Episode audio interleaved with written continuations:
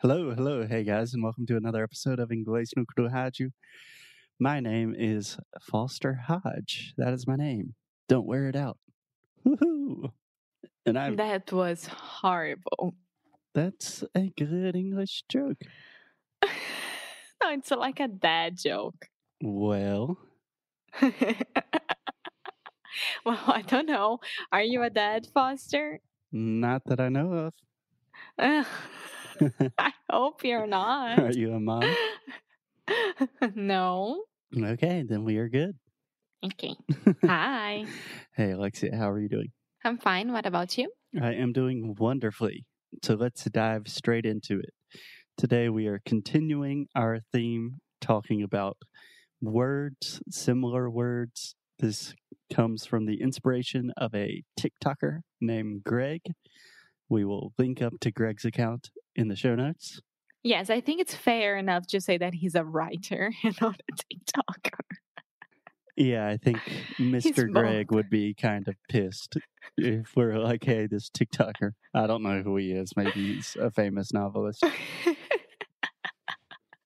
yeah. So Greg is a great, great, great um, account. So you can follow, and I'm I'm gonna leave in the show notes so you can find him. Yeah. So he talks about the small differences between a lot of between a variety of words in English. And one of my favorite videos that I've seen so far is he talks about the difference between sympathy with an S and empathy with an E. So simpatia e empatia. Empatia. Empatia. Isso. Isso. So, Alexia, do you understand the difference between sympathy and empathy? Is this something you were familiar with before watching the video? Yeah, yeah. I mean, it's really, really hard to talk about it because I think that a lot of people get confused, even in Portuguese, and how to feel about it. So when he explains, of course, it's really, really easy to understand. But the way that you feel about it is completely different. Yeah, I think this is something that a lot of people do not really understand in a deep way. I think if you ask most people, do you understand the difference between sympathy and empathy? Most people will say yes, but if you ask them to explain it, most people will have a lot of difficulty explaining the difference. Yeah. Yes, and that's why I'm going to ask you to explain to us. Okay, so here we go. okay, can we start with the pronunciation first? Absolutely. So we have sympathy, and something really important in both of these words is to think about closing your mouth with the M. So we have sim and M.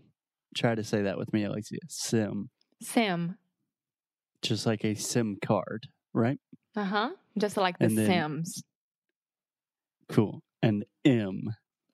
M. Just like him, she and him. And you don't have the H. M. M. Perfect. So sympathy. Sympathy. Yes.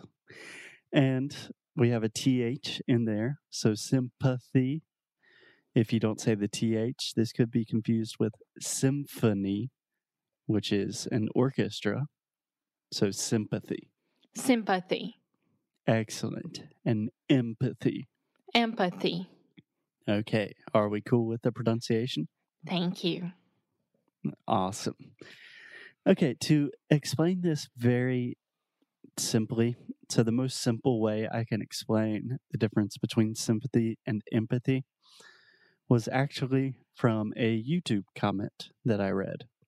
So someone on YouTube says, sympathy equals I see your pain, empathy equals I feel your pain. Does that make sense to you? Yes, it does. But I already have a question. Okay. What's your question? Um, for you to feel empathy, do you have to actually like physically feel it or just you just I mean between quotes, but just understand it deeply? Okay, that is a great question. So let me describe just a little bit more each one, and then we'll come back to that question. Okay. Okay. So, sympathy, you see someone's pain. So, sympathy is when you feel bad for someone or something or someone's situation, and you can intellectually, conceptually understand their situation. You feel sorrow for them. But empathy is really, really putting yourself in someone else's shoes.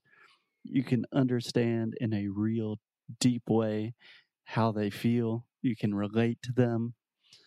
Does that make it a little bit more clear? Yes. Yes, it does.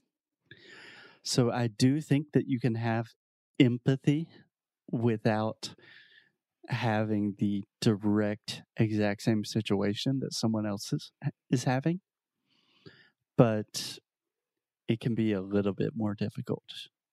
Does that make sense? Yes, because putting yourself in the other person's shoes is really hard. Like, yeah.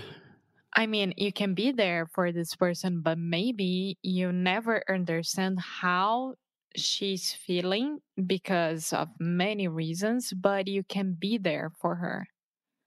And uh, uh, I mean, we can talk about very, very deep situations or like normal situations. Right. So let me try to give an example of each one. And I'm just thinking of these examples off the top of my head. So they're going to be pretty bad examples, but it's what we have to work with. So I can have a lot of sympathy. I can be very sympathetic for people that are in poor countries that are struggling to survive. They don't have enough food to eat. I'm very sympathetic to that situation. I feel terrible thinking about people in poor countries that literally have to fight for their lives to find food or clean water. I understand that situation. Uh, I think I understand how hard that must be but I don't think I'm empathetic to that situation because I've never had anything close to actually feeling real hunger or starvation or not being able to find clean water. So I'm very sympathetic. I don't know if I would say I'm empathetic to that situation. Yeah, but this example is a very extraordinary one. Yeah, I told you these aren't the best examples. I'm trying. Okay, my example for empathy is I am very empathetic to all immigration, all immigrants. And I know this kind of seems like, eh, isn't this the same thing as your sympathy example with people struggling with starvation and things like that?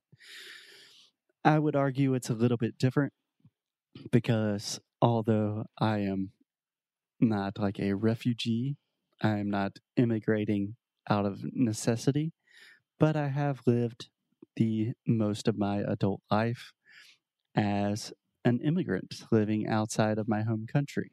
Also, your family comes from immigrants as well. Yes. If you think about it. Yeah. So I really do think that I understand in a deep way what it feels like to be in a foreign culture where you don't have friends, where you don't speak the language, so even people in more extreme situations, I feel like, hey, I've maybe I haven't been in your shoes exactly, but I've been in a really similar situation. I'm there with you. I'm willing to fight for you. I got your back. So it's really like I feel your pain, not just I see it. Yeah. Yeah, I get it. And we are seeing a lot of empathy nowadays. Um, especially with what's happening in the United States right now.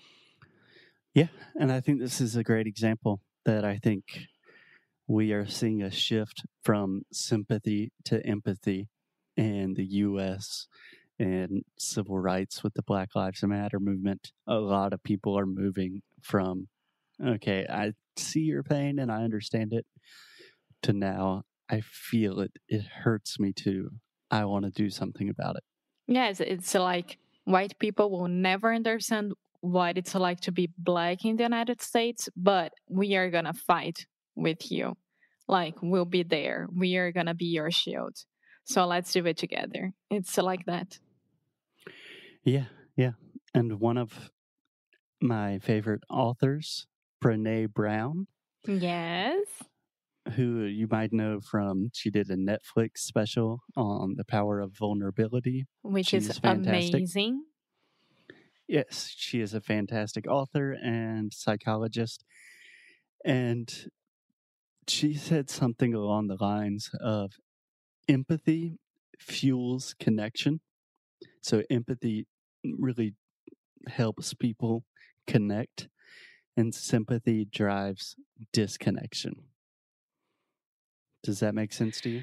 Yeah, but at the same time, I think that the starting point could be sympathy. So you can get empathy. It's a little bit confused for me because I think it depends a lot on It's the matter. confusing for me. confusing for me because I think it's it depends a lot on the matter. Yeah, of course. So, just to clarify, another thing she said is empathy never begins with at least or, well, you know, it could be worse. So, a lot of people that are sympathetic to a situation, they might say, okay, um, you know, you don't have all of the same rights as other people, but at least you have the ability to vote or something like that. It's kind of like, yeah, your situation can be worse. I understand it, but yeah, I feel bad for you, but I Instead don't of really feel your pain. yeah, instead of like, yeah, I get it. How can I help? Precisely. yeah, Precisely. like the action point. Yeah. So does that help you out a little bit, Alexia? Do you you think you understand the difference between sympathy and empathy a little bit better? Yes, of course. Thank Awesome. you, Foster. You So were great. I'll end this episode with a personal story.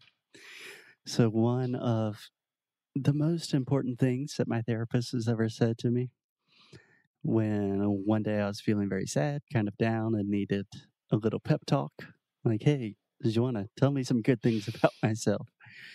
And she said, I think you are one of the most empathetic people I've ever met. Like, if you get, if you give me almost any situation, I I feel your pain pretty easily. So that is the highest compliment I could re- could have received from her. And I do think the same thing. Mm, thanks, Emma. You know that. And I feel your love. I feel your pain because I'm super empathetic. but it's true because you're honest with your feelings. So it's amazing. I try. I try. and I will try again tomorrow when we will be back in your earbuds. Okie dokie. Bye. Bye bye.